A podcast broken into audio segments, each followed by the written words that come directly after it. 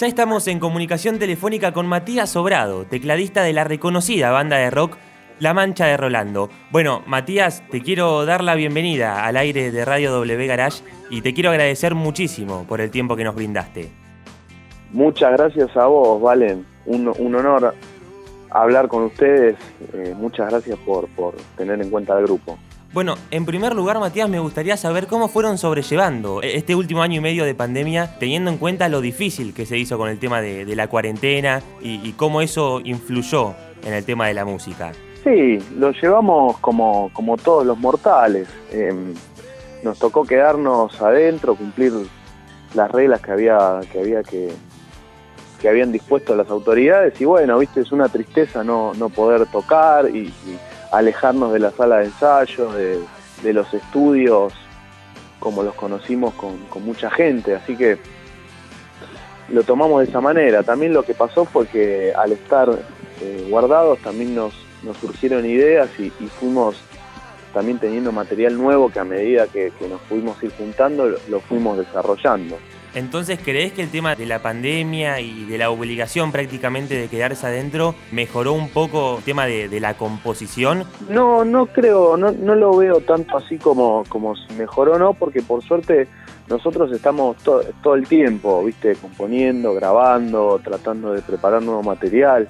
En ese sentido, lo que sí nos dio la pauta fue eh, hacerlo más tranquilos, capaz, viste, en algún modo nosotros la, modalidad que teníamos era grabar mientras no estábamos de gira y juntarnos en los tiempos libres que, te dejaba la actividad. En este caso lo que pasó fue que teníamos todo el tiempo libre y aparte no se podía salir. Entonces lo tomamos de esa manera y hasta intentamos de, verle el lado novedoso de, que bueno, era la única que había y, uno se pone, se pone a ver qué, que tiene adentro, un poco introspectivo y, siempre sale algo.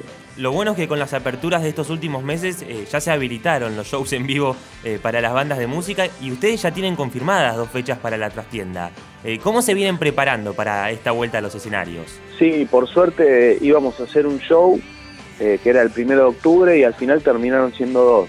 Eh, sumamos el sábado. Así que muy contentos, muy contentos porque va a ser la presentación oficial de lo que fue el disco La Revolución de la Alegría, que desde que salió no, no tocamos en vivo porque, bueno, por hecho de público conocimiento, pero muy contentos. Por suerte estamos teniendo una grata respuesta de parte del público, así que contentos, entusiasmados y ahí nos veremos y verán cómo está la banda hoy en día. Bueno, La Mancha de Rolando eh, se formó en el año 1991, o sea, plena década de los 90, y tengo entendido que vos te sumaste en el 2010, ¿no? Eh, tenés muy buena información, eso es cierto. Eh, a partir de octubre del 2010 yo formo parte del grupo, así que ya son muchos años en la ruta y, y haciendo discos, canciones, giras, de todo.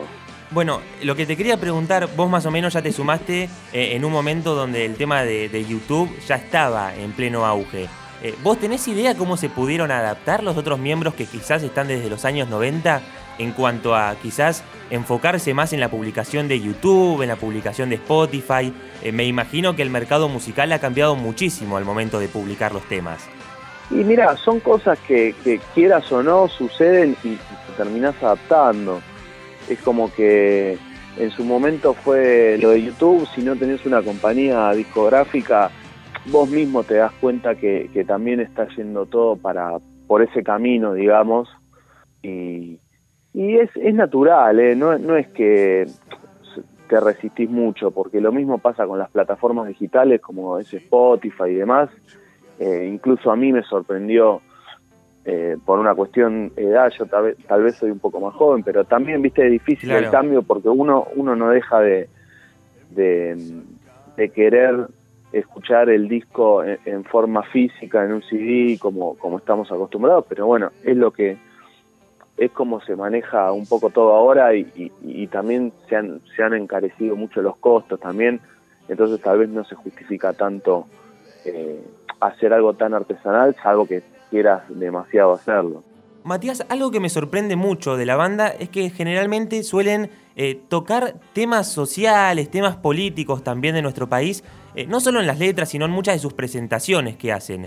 Eh, ¿Cómo nacen estas ganas de participar, no sé, en campañas políticas, de estar activos en las redes sociales, con comentarios, con opiniones? No, es natural, es como, qué sé yo, el que se levanta con ganas de ir al supermercado y, lo dice, em, es un poco eso, ¿viste? No, cuando es natural no hay no hay mucho sentimientos contrapuestos, ¿viste? O, sensaciones raras o encontradas. Es como, como uno lo siente y uno lo vive y, así lo tomamos y es como es como, como te sale, ¿viste? No, no hay mucha prefabricación en todo esto. Porque, o sea, yo te comento esto porque eh, no es común, va, quizás sí, pero hay muchas bandas que como que se mantienen eh, al tanto, ¿no? De esas cosas, prefieren mantenerse afuera, quizás para no meterse en inconvenientes, eh, más con el tema político de nuestro país. Pero todos los miembros de su banda suelen estar bastante activos en cuanto a eso. No es algo que, que uno se, se pone a hablar o ver qué está haciendo. Lo que sale, sale y lo que no, no, ¿viste? Es así y está bien que así sea. Bien, espontáneos entonces. Está buenísimo eso. Sí, sí, no, no, no hay, no hay contradicción. Bueno, Matías, tengo entendido, recién hablábamos un poco también de que te eh, sumaste en el año 2010 a la banda, y ese mismo año el grupo es telonero nada más y nada menos que de los Guns N' Roses. ¿Vos estuviste presente en ese recital? Sí, sí, estuvimos, sí, fue... fue ¿Cómo lo viviste? un hecho... Sí. Bien, bien, viste, es, raro eh, tocar con de telonero de una banda tan grande, viste, eh, los estadios, la, la, gente que, se vuelve loca, porque aparte también ni siquiera es que es un festival de esos que vos sabés que tocan varias bandas.